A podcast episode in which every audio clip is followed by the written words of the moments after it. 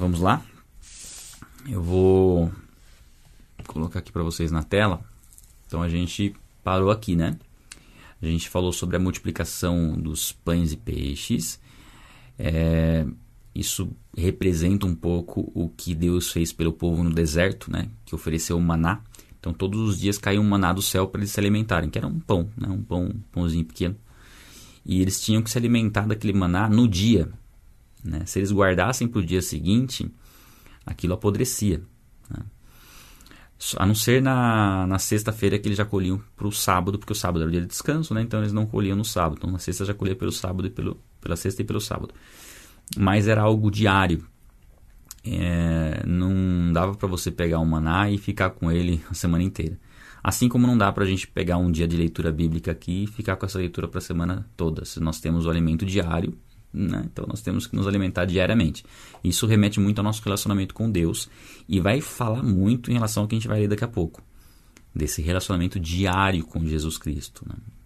É importantíssimo isso. E então essa Jesus preparou o cenário, né? Jesus preparou a situação para se apresentar como o verdadeiro pão da vida, o pão que desceu do céu. Então, todo o contexto que Jesus fala ali na narrativa, a gente já percebe que Jesus preparou o cenário para isso. E aí nós lemos ontem, né, o último versículo, Jesus respondeu: Eu sou o pão da vida. Quem vem a mim jamais terá fome, e quem crê em mim jamais terá sede. É, em Cristo nós somos plenamente satisfeitos em tudo que nós precisamos. Em tudo. É, o restante é uma consequência de estar em Cristo. Né? Estando em Cristo, que nós estamos fazendo o principal, que é aquilo que é, deve ser a prioridade nas nossas vidas, o restante, alimento, vestimenta, todo, tudo que a gente precisa será suprido. Nós não precisamos nos preocupar com isso, né? ele vai nos direcionar em todos os sentidos. Porém, eu já disse que vocês não creem, embora estejam me vendo. Todo aquele que o Pai me dá, esse virá a mim, e o que vem a mim, de modo nenhum lançarei fora. Vamos já começar grifando já. Então aqui, ó, primeira coisa. ele fala o seguinte, que eles não, não, não estão crendo. É, Jesus está falando em relação ao pão da vida. Aqui ele está, ele está, ele está né, eles estão questionando ele, comparando ele com Moisés, né, que Moisés deu pão para toda a nação e entendendo que ele multiplicou o pão ali, mas não foi um milagre tão grande quanto Moisés, sendo que na verdade quem fez o milagre através de Moisés foi o próprio Jesus. É, todo aquele que meu pai me dá virá a mim. E essa, essa, essa aqui é muito bom, né? Ó. E o que vem a mim, de modo nenhum o lançarei fora. Ah, isso aqui tem que ficar gravado no nosso coração. Em nome de Jesus. De modo nenhum Jesus nos rejeitará. Porque muitos às vezes não se sentem dignos né, de se chegar a Jesus de estar na presença dele. E ele fala: ó, aquele que vem a mim, eu jamais vou rejeitar. Alguns podem pensar, ah, mas não tem aqueles que foram escolhidos por Deus, não é Deus que nos, nos escolhe. Deus nos escolheu. Deus morreu, Jesus Cristo morreu em nosso favor. Ah, e o fato de, de nós é, entendemos esse amor por nós, esse sacrifício por nós, já é mais do que suficiente para que a gente achegue diante dele, sabendo da sua misericórdia e do teu amor porque ele morreu por nós enquanto nós ainda éramos pecadores. Então, Jesus nos aceita da forma como nós estamos. Esse é um ponto importante também. Não há, necess, não há necessidade de você, não, eu vou melhorar um pouco a minha vida e aí depois eu vou buscar Deus porque agora não dá. Agora é o momento de buscar, não quando melhorar. Porque se você não buscar agora, não vai melhorar. Esse é o ponto.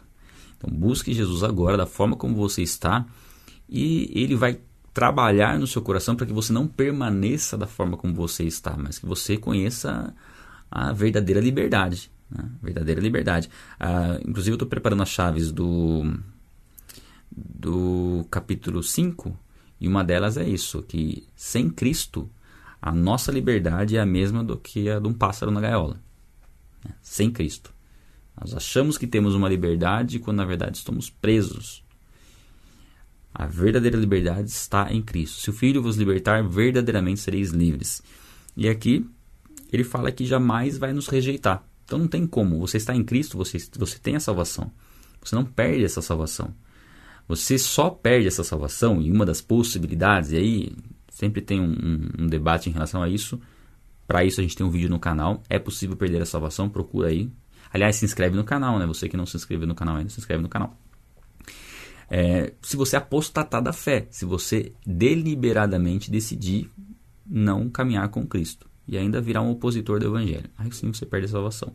Se você entregou sua vida a Jesus Cristo e continua pecando sem ter nenhum tipo de preocupação nesse sentido, sem buscando arrependimento, eu questionaria se você de fato entregou sua vida a Jesus Cristo. Eu questionaria. Agora, se você entregou sua vida a Jesus Cristo e está lutando contra o pecado, não quer mais pecar, procura não pecar, mas acaba pecando, então você é igual todo cristão. Você tem a salvação e em momento algum você perdeu essa salvação. Você não fica perdendo e ganhando a salvação todo dia. Não, não existe isso. Ou você está salvo ou você não está salvo. É uma condição que nós nos encontramos a partir do momento que nós entregamos nossa vida a Jesus Cristo. Entregou a vida a Jesus Cristo, você tem a salvação. Essa é a sua segurança. Essa é a confiança que você vai ter para falar do Evangelho. Que segurança você vai ter se você falar para a pessoa, crê em Jesus e ela falar para você, você está salvo? E você fala assim, não sei, talvez. Eu pequei hoje, talvez eu não esteja. Você está salvo, independente de ter pecado ou não. Porque o Espírito Santo vai te conduzir ao arrependimento vai te constranger a você buscar ele. Aquilo que eu falei. Às vezes a pessoa está no pecado e está tendo uma vida na igreja, mas não entregou verdadeiramente a vida a Jesus Cristo. Então, essa pessoa nunca foi salva. Então tem esse, essa questão que é importante. O vídeo vai ajudar bastante nesse sentido, se você tiver dúvidas. Mas Jesus jamais nos lançará fora. Seguindo. Porque eu desci do céu, e aí Jesus fala da sua origem divina, né? Não para fazer minha própria vontade, mais a vontade daquele que me enviou. Fala da sua sujeição voluntária ao Pai. Eles são iguais em autoridade, mas há uma submissão voluntária de Jesus, né, do Filho, ao Pai. E a vontade daquele que me enviou é esta: que eu não perca nenhum dos que ele me deu. Pelo contrário, eu o ressuscitarei no último dia. Aqui Jesus já está falando da ressurreição no último dia. Já está falando que no final dos tempos nós ressuscitaremos em Cristo. Quem morreu está morto, né? Agora, é, em Cristo vai ressuscitar quando Cristo voltar. Então, se nós viermos a morrer, nós ressuscitaremos com Cristo. Se nós estivermos vivos na volta de Cristo, nós seremos simplesmente arrebatados, tá? Ó, de fato, a vontade de meu Pai é que todo aquele que vir o Filho e nele crer tenha a vida eterna, e eu o ressuscitarei no último dia. Vou grifar de novo isso aqui. Tem um outro tom de verde aqui para variar um pouco. Estou fazendo verde porque o fundo está verde, né? É o mesmo tom esse aqui, né? Não, mudou um pouquinho, mas não muita coisa. Por um outro aqui. Esse aqui. A vontade de meu Pai é que todo aquele que vira o Filho e nele crer tenha a vida eterna e eu o no último dia. Que fala da, do desejo né, de Deus, de que todo ser humano conheça a Cristo. É, lá em 2 Pedro, 2 Pedro, diz que muitos questionam isso, né? E a volta de Cristo, né? Há muito tempo está prometida a volta dele, mas até agora nada. E ali Deus fala, né, que não tem nada atrasado. Né? Que da mesma forma como Deus criou todas as coisas, é, e para a época da rebelião do povo, né, da corrupção da humanidade, enviou o dilúvio e céus e terra estão reservados para o fogo como juízo, mas ele aguarda pacientemente, querendo que todos cheguem ao arrependimento e que ninguém pereça. Assim, Deus é extremamente paciente e nos dá toda a oportunidade de conhecermos a Cristo e sermos salvos. Porém, nem todos vão reconhecer isso, nem todos vão se chegar a Cristo, nem todos vão conhecer Jesus Cristo. E quem não conhecer Jesus Cristo, quem não desenvolver um relacionamento com Ele, já está condenado. E aí a ressurreição dessa pessoa é somente para juízo, para condenação, não para salvação. Então os judeus começaram a murmurar contra ele, porque ele tinha dito: Eu sou o pão que desceu do céu. Então Jesus está se igualando a Deus, falando da sua origem divina. Isso é muito claro o que ele está declarando para os judeus aqui e diziam: Esse não é Jesus, o filho de José? Então eles conheciam Jesus como filho de José. Ele, Jesus legalmente era filho de José, ele foi gerado pelo Espírito Santo no ventre de Maria, mas diante da lei, né, quem era responsável por ele era José, e eles tinham esse, essa visão, esse entendimento que ele era filho de José. Por acaso não estão, não conhecemos o pai e a mãe dele? Como é que agora ele diz desci do céu? Aqui é interessante porque o fato da familiaridade, né, de, de saberem eh, quem é Jesus, impedia eles de né, atrapalhava eles de crerem, não atrapalhava, mas impedia eles de crerem, a, co colaborava para eles continuarem não crendo em Jesus. Aí está falando de descer do céu, mas a gente sabe quem que é a mãe dele, quem que é o pai dele. E assim, isso se aplica um pouco nas nossas vidas, quando nós falamos do Evangelho. É, os nossos familiares nos dão ouvidos até certo ponto. Né? Quando constrange muito a consciência, a pregação do Evangelho, a tendência é apelar para a familiaridade. E o inimigo usa muito isso para sugerir que aquela pessoa que está falando, é, você conhece ela, é tal pessoa, não tem como Deus estar tá usando ela dessa forma porque ela é uma pessoa normal. Quando na verdade Deus usa qualquer pessoa. Né? Então a familiaridade muitas vezes nos impede de reconhecer e valorizar a forma como Deus usa as pessoas ao nosso redor. É meio que natural do ser humano. Né? A gente não, não dá a devida credibilidade a pessoas que nós temos uma familiaridade. Assim, a gente dá credibilidade no caráter da pessoa, mas a gente não dá credibilidade no sentido do agir de Deus através da vida dessa pessoa. Porque, por exemplo, uma pessoa, seus pais, por exemplo, seus pais, você vai pregar o evangelho para eles, mas eles vão pensar assim: eu, eu te ensinei. eu te ensinei a andar, a falar, enfim, a falar, é, você, né? Ou seja, eu vi quanta coisa errada você já fez, eu te corrigi, eu te eduquei. Como que agora você vai me ensinar a respeito disso? Então há uma dificuldade natural por conta da familiaridade. Você conhecer a pessoa, você conhece a pessoa, você sabe de coisas que ela já fez, enfim. Aqui no caso eles não tinham nada para falar contra Jesus. Eles só tinham a informação de quem Jesus era filho, porque Jesus não pecou durante a vida toda. Né?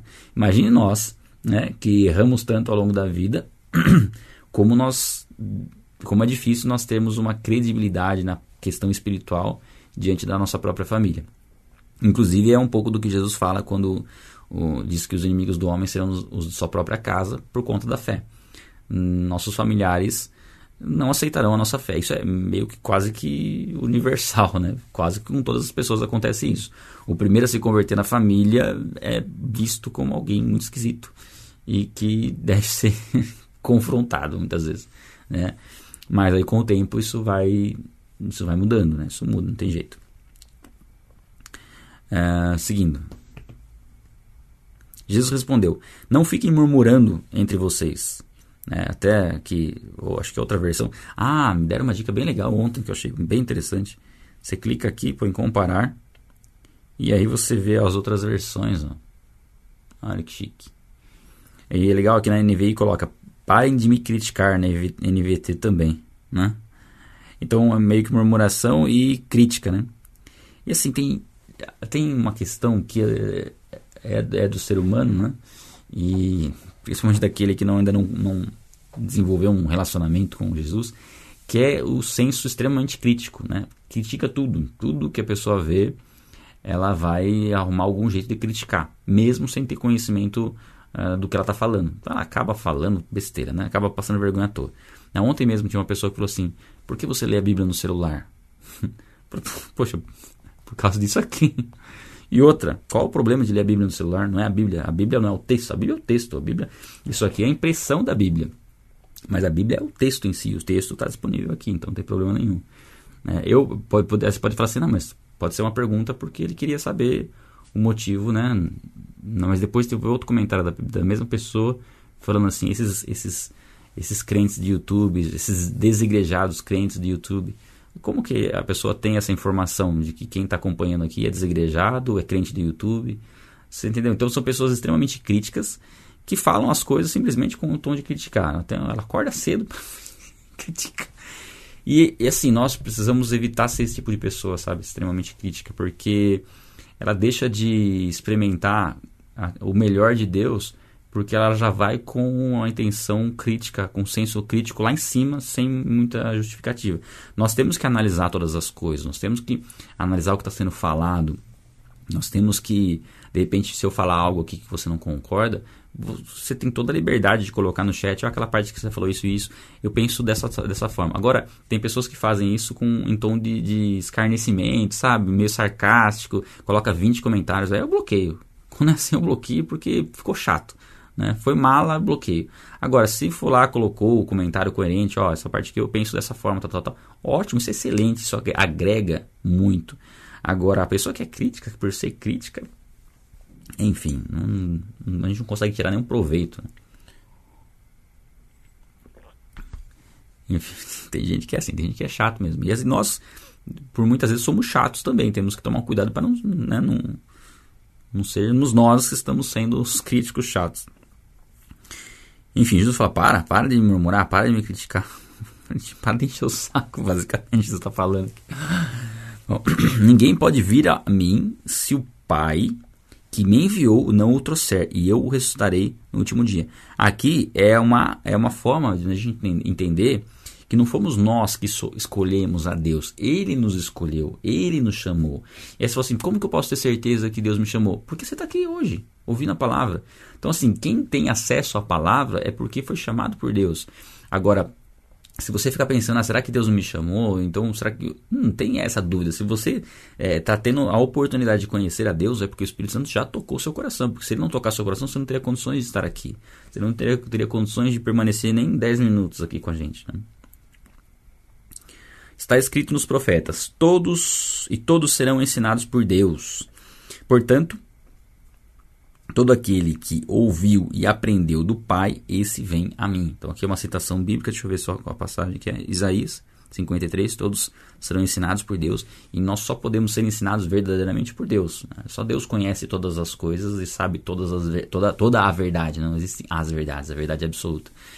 E que Deus conhece toda a verdade e somente Ele pode nos ensinar sobre qualquer assunto. Né? E capacitar pessoas a nos ensinar. Obviamente Deus usa pessoas para nos ensinar nas diversas áreas. Portanto, todo aquele que ouviu e aprendeu do Pai, esse vem a mim. Muito bom, né? Todo aquele que ouviu e aprendeu do Pai, esse vem a mim. Todo aquele que dá ouvidos a Deus, que entregou verdadeiramente sua vida a Deus, né, que quer conhecer a Deus, que quer buscar a Deus, vai encontrar Jesus Cristo. Então ele fala até do Antigo Testamento que se esses que estavam, os judeus que estavam criticando Jesus, realmente crescem em Deus, eles creriam em Jesus. Mas eles não criam em Deus, verdadeiramente. Né? Não que alguém tenha visto o Pai, a não ser aquele que vem do Pai. Este já viu o Pai. Aqui está falando de um atributo de Deus, que é o Deus invisível. Né? Deus é espírito. E o único que teve um relacionamento pessoal com Deus, né? de estar na presença ali, né? na eternidade, é o próprio Jesus Cristo, que desceu do céu e ele pode falar com toda a propriedade de como Deus é, somente Cristo. É com Cristo que nós aprendemos, que nós vemos, né, como Deus é. Em verdade, em verdade lhes digo, quem crê em mim tem a vida eterna. Ah, eu isso aqui. Eu gosto desses versículos aqui. Gosto dessa versão que fala em verdade, em verdade, que é algo bem importante. Quem crê em mim tem a vida eterna. A vida eterna, ela não é por, pelo que nós fazemos, é por quem nós cremos. Ela é uma graça, é de graça, é um dom dado por Deus a nós. Deus coloca a fé no nosso coração para que a gente creia em Jesus Cristo. Tudo vem dele e é por ele. É, não é pelo bem que nós fazemos, não é por boas obras. É pela fé em Cristo. Eu sou, e aqui quando fala fé em Cristo, já é entendendo a fé prática. É aquela fé que não é uma fé só de sentimento, sentir algo por Jesus é obedecer a Cristo. Fé, obediência, amor, arrependimento, essas quatro coisas, elas é, envolvem ação. É, um, é atitude. Amar alguém não é sentir algo por alguém, o amor ágape, é fazer algo por alguém. Então é, é o arrependimento não é um remorso, não é ficar sentindo mal, é agir para resolver aquilo, é mudança de direção. A fé não é simplesmente, ah, eu creio, mas não faz nada. É mostrar que crê através da ação. Quando a gente viu Jesus andando sobre as águas, é, recentemente, acho que. É, bem recente, né? É, não tem a passagem de Pedro que anda sobre as águas, porque foi narrada essa, a, o evento, né? esse momento em que Pedro anda sobre as águas é narrado nos outros evangelhos. Mas qual que foi a fé de Pedro? Colocar o pé na água. A fé de Pedro foi um momento que, pôs, apesar de estar com medo, quando ele pôs o pé na água, ele agiu com fé. Então, fé é ação. E, por último, então, fé é ação, arrependimento é ação, amor é ação e obediência. É isso que eu falei? Obediência já é obediência, já é agir. Mas não é isso. Fé, amor. Bom, depois eu lembro. Falei quatro aqui, não estou lembrando a, última. Vocês podem, os universitários, me ajudar no chat. Fé, arrependimento, amor. Tudo isso envolve obediência. Não sei se eu falei obediência, mas obediência, na verdade, a fé é a obediência, o amor é a obediência e o arrependimento é a obediência também. Acho que não ficou confuso não, né? Deu para entender. Uh, eu sou o pão da vida. Os pais de vocês comeram maná no deserto e morreram. Então, assim, do que adiantou, né? Porque o pão físico, ele vai suprir uma necessidade temporária, mas a pessoa vai morrer normal depois, né? Eu sou o pão da vida. Então, pão da vida, aquele que se alimenta do pão da vida, jamais vai morrer. Morre fisicamente, mas espiritualmente jamais vai morrer. Os pais de vocês comeram maná. Ah, já li isso aqui. Eu li, eu li de novo. É, esse é o pão que desce do céu. Para todo o que dele comer não pereça. Todo o que comer desse pão não morra. Eu sou o pão vivo que desceu do céu. Se alguém comer deste pão, viverá eternamente. Então, esse é o ponto. Ó. E o pão que eu darei pela vida do mundo é a minha carne. Então, aqui Jesus já, já fala que esse pão que ele está representando é o próprio corpo dele, que ele vai entregar em nosso favor. Mas ele fala do pão que desceu do céu, que quando você come desse pão, quando você se alimenta desse pão, quando você entende que esse é o verdadeiro alimento, você jamais vai morrer espiritualmente. Você pode morrer fisicamente, mas a morte física, na verdade, representa o início da nossa vida na eternidade. Ó, fé, obediência, amor e arrependimento. Tá certo. Eu falei obediência, mas é, a obediência ela é uma ação também. É, então, fé, obediência, amor e arrependimento são todas ações, é, são atitudes.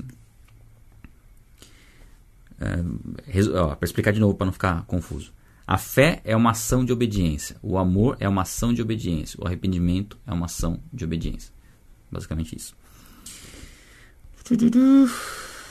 E o pão que eu darei pela vida do mundo é minha carne. E os judeus, né? então os judeus começaram a discutir entre si, dizendo: Como é que podemos nos como é que este pode nos dar a sua própria carne para comer? E aqui, meio que a gente vê isso bastante, né? Eles sempre levando para o literal. Eles não entendiam o aspecto espiritual, sempre levavam para o. traziam para o literal. Né? Jesus está falando de algo espiritual aqui.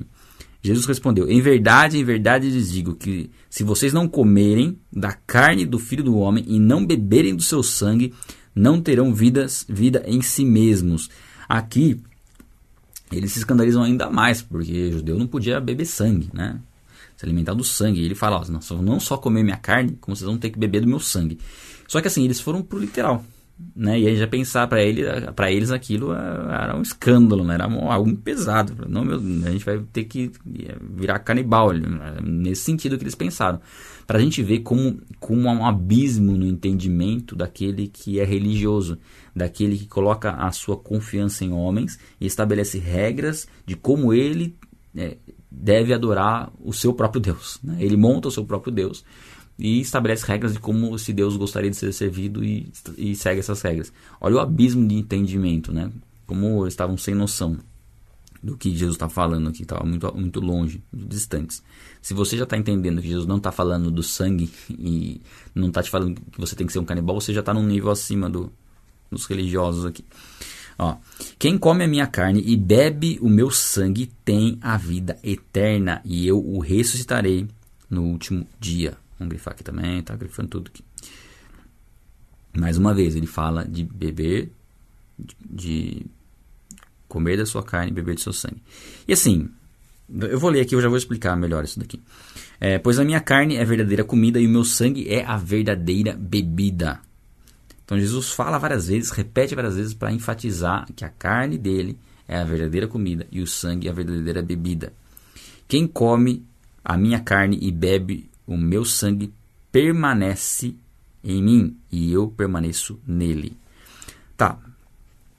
É, vamos grifar aqui também.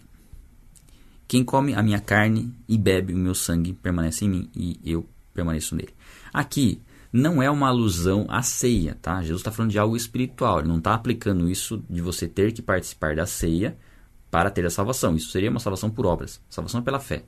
A ceia é uma consequência da comunhão e uma representação do que Jesus fez por nós. É isso.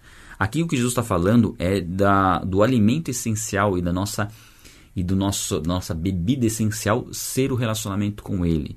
É, nos, é buscarmos a, a saciar a nossa fome e a nossa sede nele, não no que o mundo pode oferecer, não no dinheiro, não nos relacionamentos, mas nele.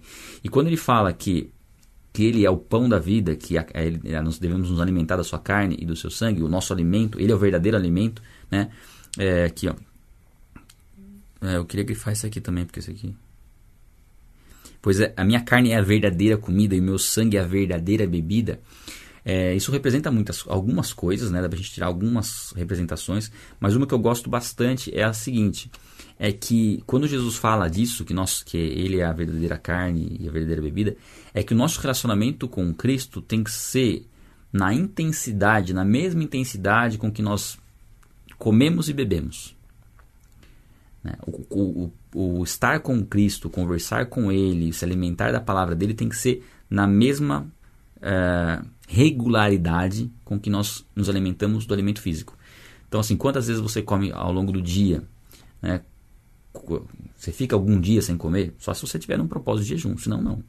Então, o nosso relacionamento com Deus tem que seguir o mesmo padrão. Nós temos que caminhar com Deus o tempo todo. Lembrar-se né, que você está com Jesus o tempo todo. É, por exemplo, é, quando você está ao longo do seu dia, você fala, estou com fome, vou comer. Aí daqui a pouco, daqui a pouco bateu uma fome de novo. Eu tô com sede. É, isso tem que representar as vezes que você se lembra de Cristo no dia. Basicamente é isso, né? É lógico que o ideal é você não esquecer momento nenhum. Mas traz essa regularidade. Da mesma forma como você vai buscar alimento, você busca conversar com Ele, busca ter consciência de que Ele está com você. É, então é dessa forma como nós devemos desenvolver o nosso relacionamento com Deus. Se nós não tivermos esse, esse entendimento, o que acontece? Às vezes você está tão empolgado em fazer algo, vou dar um exemplo prático aqui. Você está tão empolgado em fazer algo que você se esquece de comer. Não sei se você já tiver essa experiência. Você está fazendo algo tão legal, tal, tal, daqui a pouco você esquece de comer. E você fala, nossa, não comi hoje. Né? De tão empolgado que você estava fazendo algo. O que, que isso representa muitas vezes? Que às vezes a gente se empolga tanto com o mundo que se esquece de buscar a Cristo. Tá tão gostoso aquilo que a gente está vivendo no mundo, enfim, tá, tá, que a gente esquece de buscar um relacionamento com Ele. Né? Por isso que é, é, leituras desse tipo, leituras diárias, é, principalmente, é, assim, não necessariamente acordando cedo, mas ajuda muito, né? Você acordar cedo e consagrar o primeiro tempo do dia a ele nesse sentido, faz com que você desenvolva um relacionamento que, que o seu alimento, o seu verdadeiro alimento, a sua verdadeira bebida seja o relacionamento com ele. Da mesma forma como não adianta nada você comer agora e passar o dia inteiro sem se alimentar. Você não faz isso no natural. Então não faça também no espiritual tenha um relacionamento com Jesus Cristo o dia todo, o tempo todo. Converse com ele o tempo todo. Vai, vai no mercado, vai, vai encontrar uma vaga no supermercado. Ora, oh Deus, me, me ajuda a encontrar uma vaga aqui no estacionamento do supermercado. Conversa, coisas simples, coisas importantes, coisas não tão relevantes, porque afinal é a amizade que você desenvolve com o seu Criador. Então, nesse sentido, eu creio que seja a melhor forma da gente interpretar o que Jesus está falando. E assim, né, difícil interpretar de outra forma também, né? Mas aqui os os religiosos estavam achando que tinha que comer a carne de Jesus, literalmente. Assim como o Pai vive e me enviou, e igualmente eu vivo por causa do Pai, também quem em mim, de mim se alimenta, viverá por mim. Viveremos por Cristo. A nossa vida tem que ser por Ele. Esse é o pão que desceu do céu, em nada semelhante àquele que os pais de vocês comeram e mesmo assim morreram. Quem comer este pão viverá eternamente. Olha quantas vezes Jesus vai enfatizando, vai repetindo, vai mostrando que o que veio, o que veio através de Moisés foi uma representação do verdadeiro pão da vida, porque eles comeram daquele pão e naturalmente depois morreram. Esse pão de Jesus é o pão que dá a vida eterna. Inclusive representa também o, que, o maná que era para comer no mesmo dia, que no dia seguinte não adiantava, é a mesma coisa o relacionamento com Deus. No, o relacionamento que nós temos com Deus hoje é para hoje.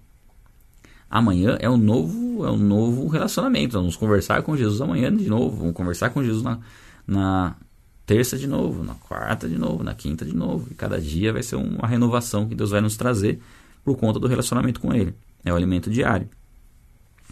Jesus disse essas coisas quando ensinava na sinagoga de Cafarnaum. Bom, e aí, né, indo caminhando para o final do capítulo, Muitos dos seus discípulos, tendo ouvido isso, disseram: Duro é este discurso. Quem pode suportá-lo? Primeiro, porque não entenderam a essência do discurso. E aí falaram: Meu Deus, o que, que Jesus está falando? Mas Jesus, sabendo por si mesmo que os seus discípulos murmuravam a respeito do que ele havia falado, disse-lhes: Isto escandaliza vocês? Que acontecerá então se virem o filho do homem subir para o lugar onde primeiro estava? Jesus está falando o seguinte aqui, ó. Tá, vocês estão escandalizados com isso? Ok, mas vai ter um, dia em que eu vou subir aos céus. E aí? Isso escandaliz, escandalizaria vocês? Não, porque veriam que ele era Deus. Então, por que estavam questionando o que ele estava falando? É, aqui demonstra que eles não estavam prontos para crer sem entender. E eu sei que esse é um ponto que afasta muitas pessoas e limita muitas pessoas no relacionamento com Deus. Elas não entendem algo e, por não entenderem, já associam que aquilo não é para elas ou que aquilo não é uma verdade. Às vezes a pessoa está fazendo uma leitura bíblica, ela lê algo ali que ela não concorda, que ela se escandaliza. De repente ela está lendo ali, é, sei lá, uma passagem do Antigo Testamento onde Deus manda matar todo mundo. É, homem, mulher, criança, tudo. Eu falei, meu Deus, eu não vou servir um Deus assim. Eu não, e não entende o contexto, não, não, não, não, não dá nem margem para depois tentar compreender o que aconteceu e por que, que essa ordem era tão importante. Simplesmente descarta. Não, isso aí para mim não, não serve. Um Deus que pensa assim para mim não serve. Não tem outro Deus, Deus é um só. Então, o fato de não entender, entendermos algo não pode ser motivo para a gente não acreditar, deixar de lado. Quando se trata da revelação bíblica, o mais comum no começo é você não entender muita coisa, mas você fala, apesar de eu não entender, eu não vou atribuir isso a uma falha da Bíblia, de uma falha em Deus, muito menos. Eu vou atribuir isso a uma limitação intelectual que eu tenho de entender isso agora. E no futuro, né, se Deus me der o um entendimento, aí, aí tudo bem. Se não, não tem problema. Vou ficar com o que é mais importante que é aquilo que, que são passagens essenciais das Escrituras, que é a salvação em Cristo. Né? Então, assim, não podemos ter essa mesma atitude que esses discípulos, que na verdade não eram muito discípulos, né? porque não criam verdadeiramente em Cristo, porque quando ouviram algo que os escandalizava, deixaram a fé. Ou então, é, não é somente algo que a gente não entende, é algo que nos confronta. Quando você vai ouvir uma, uma palavra e aquela palavra te confronta, você rejeita o pregador, rejeita tudo. Não, né? essa pessoa não é de Deus, porque está falando coisa aí que está falando contra mim. O próprio Deus que está te repreendendo, porque você precisa né, alinhar algo. Isso é para o seu bem. Né? Deus nos disciplina para o nosso bem, para que o manco não se desvie antes seja curado. O espírito é o que vivifica e a carne nada para nada aproveita. As palavras que lhes tenho falado são espírito e vida. Então ele está falando aqui, ó, o que eu estou falando é espírito e vida. Não tem nada a ver com carne, não tem nada a ver com comer minha carne literalmente. Estou falando com espírito e vida, estou falando de coisas espirituais, para vocês viverem eternamente. Mas há descrente entre vocês. Aí Jesus já fala, ó, tem gente aí entre vocês que não creem, são descrentes. Apesar de estarem no meio de vocês, né? Judas era um deles, tá? Ah, ora, Jesus sabia desde o princípio quais eram os que criam e quais e quem iria traí-lo. Então Jesus já tinha é, esse conhecimento. Jesus, independente disso, ele não deixava de pregar. Independente da pessoa não crer, ele não deixava de pregar. É claro, é claro, claro, é claro que ele entregava um conteúdo especial para os seus discípulos. Seus discípulos estavam compromissados com ele. Então tinha coisas que ele não falava ao povo, que era específico dos discípulos. Então essa é uma chave importante a gente entender. Há algumas coisas Deus vai falar especificamente para nós por conta da nossa dedicação, por conta do nosso, nosso coração estar pronto a receber, um coração ensinável. E Deus vai ministrar coisas especiais se a nossa postura for essa. E prosseguiu: Por causa disso é que falei para vocês que ninguém poderia vir a mim se não for lhe concedido pelo Pai. Ou seja, é tudo de Deus. Se Deus não deu a fé, se a fé não está no nosso coração, nós não temos condições de crer. Se nós estamos aqui, é porque Deus nos deu fé e condições de crer. A gente não tem que ficar se preocupando com, ah, mas e se Deus não der fé para tal pessoa? Não, aí é outra coisa. Se preocupa com você. Deus te deu a fé, te deu condições de crer no que você está vendo, ouvindo agora, e é com a sua vida que você tem que se preocupar. Né? Cuidar da sua vida primeiro, para que através da transformação que Deus vai trazer na sua vida, você transforma outras pessoas. Né? Nós não temos condições de saber, ó, Deus escolheu esse, Deus escolheu aquilo, não tem condição de saber isso. E o, o sacrifício, ele foi para todos, está disponível a qualquer pessoa, qualquer ser, ser humano no, no mundo. Diante disso, muitos dos seus discípulos o abandonaram e já não. Isso aqui é muito triste, né? Isso aqui é uma das declarações mais tristes assim da, das escrituras assim, uma das mais. Né? Tem várias que são assim. Mas essa aqui é uma das mais. Ó. Diante disso, muitos dos seus discípulos abandonaram e já não andavam com ele. O quanto as pessoas abandonam Jesus por achar absurdo alguma coisa e não compreender o real significado daquilo. Né? Então Jesus perguntou aos doze: Será que vocês também querem se retirar? Jesus não fazia questão de ter número de seguidores. Né? Ele não fazia questão, ele queria pessoas compromissadas. Você está compromissado, ou se vocês quiserem ir, pode ir, não tem problema nenhum. Né? E aí é interessante, né? O que Pedro responde. Que Pedro era meio que o porta-voz dos, dos discípulos, né?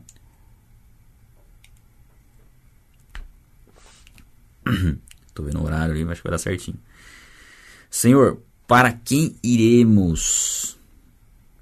O Senhor tem as palavras da vida eterna, e nós temos crido e conhecido que o Senhor é o Santo de Deus. Esse aqui merece ser grifado, hein? Esse e esse aqui. Senhor, para quem iremos? A, pergunta é excelente, né? Aonde nós temos essa convicção e, essa, e esse esclarecimento sobre a vida eterna? Aonde no mundo? Estou fazendo a pergunta para você. Aonde? Em qual tipo de literatura ou filosofia você tem algo como o que Jesus nos ensina? A maioria das religiões que não seguem a Bíblia trazem um céu completamente confuso, uma eternidade completamente confusa. Muitos trazem, ah, na verdade, um ciclo que se repete. Você morre, depois você volta, depois você morre, depois você volta. Isso não é bíblico. A gente não tem respaldo bíblico para isso. A Bíblia diz que o ser humano está destinado a morrer uma única vez e depois disso enfrentar o juízo. Né? Então, o que a Bíblia nos fala sobre a eternidade, o que Jesus nos fala sobre a eternidade, a gente não encontra isso em lugar nenhum. Né? Essa, essa, isso, é, é, essa realidade tão sólida, tão, tão latente, é, é uma certeza absoluta que nós temos da eternidade. Nós não sabemos exatamente como vai ser, mas o que nós sabemos é que vai ser muito melhor do que nós imaginamos. Um lugar onde não haverá dor, não haverá tristeza, não haverá mais morte. E nós seremos, conheceremos a, aquele que nos conhece plenamente. É, tem muita coisa. A gente tem um vídeo no canal também, como será a eternidade. Mas para onde nós iremos? Eu vou, vou, vou sair da igreja. Eu vou parar de seguir a Cristo. Você vai seguir quem? O diabo? Porque ou você segue a Cristo ou você segue o diabo, mesmo sem saber, né? É o, Jesus é o único caminho. Se você não está no caminho, você já está onde? A Bíblia diz só há duas, dois destinos eternos: ou eternidade com Deus ou eternidade sem Deus. Não tem um meio termo. Não há um lugar né, entre os dois. Não. É uma decisão que nós tomamos. Somos salvos pela fé e só em Cristo nós temos essa salvação. Então, assim, por mais que os discípulos estão falando aqui, por mais que a gente ah, não tenha entendido muito bem o que você falou, por mais que escandalizou muita gente e tem um monte de gente te criticando, para onde a gente vai? Não tem para onde a gente ir. Né?